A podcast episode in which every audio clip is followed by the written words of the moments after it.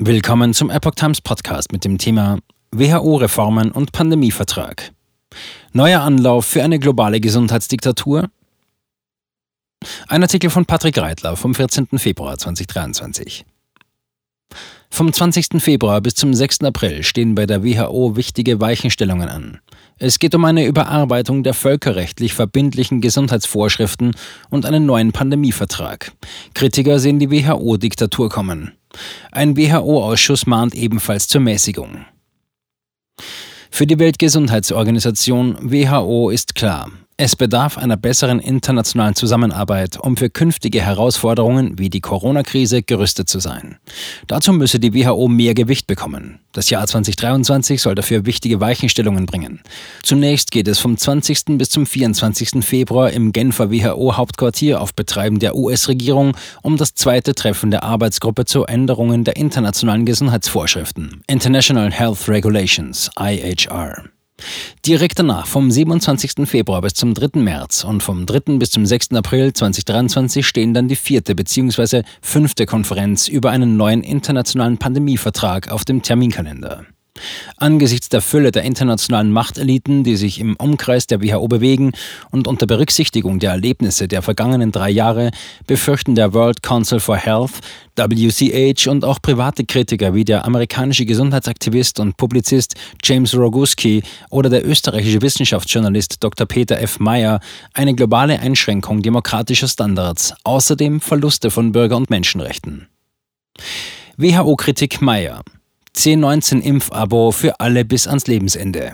Denn mit der Übertragung weitgehender Exekutivgewalten über die Nationalstaaten an die WHO durch Änderungen der internationalen Gesundheitsvorschriften der WHO soll praktisch die nationale Souveränität der Länder an eine Organisation übertragen werden, die von Oligarchen und den multinationalen Konzernen der Finanz-, Digital- und Pharmaindustrie kontrolliert sind.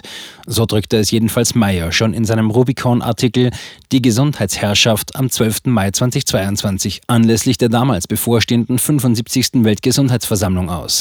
Am 8. September 2022 präzisierte Meyer ebenfalls bei Rubicon unter Berufung auf die Global COVID-19 Vaccination Strategy, dass es der WHO unter dem Deckmantel der Lebensrettung vor allem darum gehe, Impfungen für den gesamten Lebensverlauf Wirklichkeit werden zu lassen. Meyer zerpflückt die Argumente der niemals demokratisch gewählten und nach Angaben eines Zeitartikels auch von privaten Interessenvertretern wie Bill Gates bezahlten World Health Organization, unter anderem mit Statistiken zu Covid-19-Todesfällen und Impfquoten. Sie zeigen, dass es die relativ wenigsten Todesfälle in Afrika gegeben hatte, obwohl dort am wenigsten geimpft wurde. Und dass es mehr Tote gab, nachdem es mit der Vergabe der Impfstoffe losging, trotz von Variante zu Variante abnehmender Gefährlichkeit des Virus. C19-Impfabo für alle bis ans Lebensende. Das ist offenbar die Absicht der WHO, fasst Meyer seine Kritik an der Impfstrategie der WHO zusammen. Roguski. Zehn Gründe gegen den Pandemievertrag. Der amerikanische WHO-Kritiker James Roguski hatte schon vor längerer Zeit eine Zehn-Punkte-Liste veröffentlicht, die seiner Einschätzung nach gegen den Pandemievertrag sprechen. Demnach würden die geplanten Änderungen erstens die Weltgesundheitsorganisation von einer beratenden Organisation, die lediglich Empfehlungen ausspricht, zu einem leitenden Organ machen, dessen Erklärungen rechtsverbindlich wären. Artikel 1. Zweitens, den Geltungsbereich der internationalen Gesundheitsvorschriften stark ausweiten, um auch Szenarien einzubeziehen, die lediglich das Potenzial haben, die öffentliche Gesundheit zu beeinträchtigen. Artikel 2. Drittens, die Achtung der Würde der Menschenrechte und der Grundfreiheiten der Menschen aufheben. Artikel 3. Viertens. Dem Generaldirektor der WHO die Kontrolle über die Produktionsmittel durch einen Zuteilungsplan für Gesundheitsprodukte geben, um die entwickelten Vertragsstaaten zu verpflichten, Produkte zur Pandemiebekämpfung nach Vorschrift zu liefern. Artikel 13a. Fünftens Befugnisse an die WHO erteilen, medizinische Untersuchungen, den Nachweis der Prophylaxe, den Nachweis des Impfstoffs und die Durchführung von Kontaktverfolgung, Quarantäne und Behandlung zu verlangen. Artikel 18. Sechstens. Ein System globaler Gesundheitsbescheinigungen in digitaler Form oder auf Papier einführen, einschließlich Testbescheinigungen, Impfstoffbescheinigungen, Prophylaxebescheinigungen, Genesungsbescheinigungen, Formulare zur Feststellung des Aufenthaltsortes von Reisenden und eine Erklärung über den Gesundheitszustand von Reisenden. Artikel 18, 23, 24, 27, 28, 31, 35, 36 und 44 sowie Anhänge 6, 7 und 8. Siebtens Milliarden von Dollar in den pharmazeutischen Krankenhaus-Notfall-Industriekomplex umleiten, und zwar ohne Rechenschaftspflicht. Artikel 44a. Achtens. Die Weitergabe von persönlichen Gesundheitsdaten zulassen. Artikel 45. Neuntens. Die Fähigkeit der Weltgesundheitsorganisation stark erweitern, das zu zensieren, was sie als Fehlinformation und Desinformation ansieht. Anhang 1, Seite 36. Zehntens eine Verpflichtung zum Aufbau, zur Bereitstellung und zur Wartung von IHR-Infrastrukturen an den Einreisepunkten schaffen. Anhang 10. IHRRC stimmt Roguski vielfach zu. Roguski zeigte sich in einem aktuellen Blog-Eintrag überrascht und erfreut, dass seine Bedenken zum Kurs der WHO auch im jüngsten Abschlussbericht der International Health Regulations Review Committee IHRRC eines Ausschusses der WHO zumindest ansatzweise berücksichtigt wurden. Größtenteils scheint mir das IHRRC zuzustimmen, resümiert Roguski. Drei Beispiele dazu. Zu Artikel 1 der Ausschuss stellt ferner fest, dass die Empfehlungen während eines gesundheitlichen Notfalls von internationaler Bedeutung möglicherweise besser funktionieren, wenn sie nicht obligatorisch sind und rät davon ab, die Art der Empfehlungen zu ändern.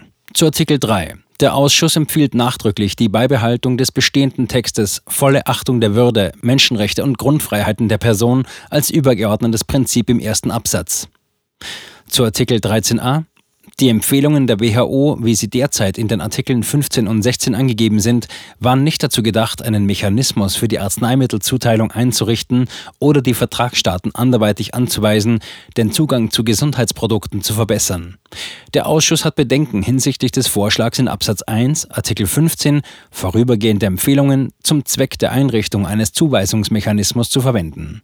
Vorübergehende Empfehlungen, wie in Artikel 1 definiert, sind unverbindliche Ratschläge und ermächtigen die WHO nicht, Staaten zu leiten. Zitat Ende. Mimikama.org kontra Roguski.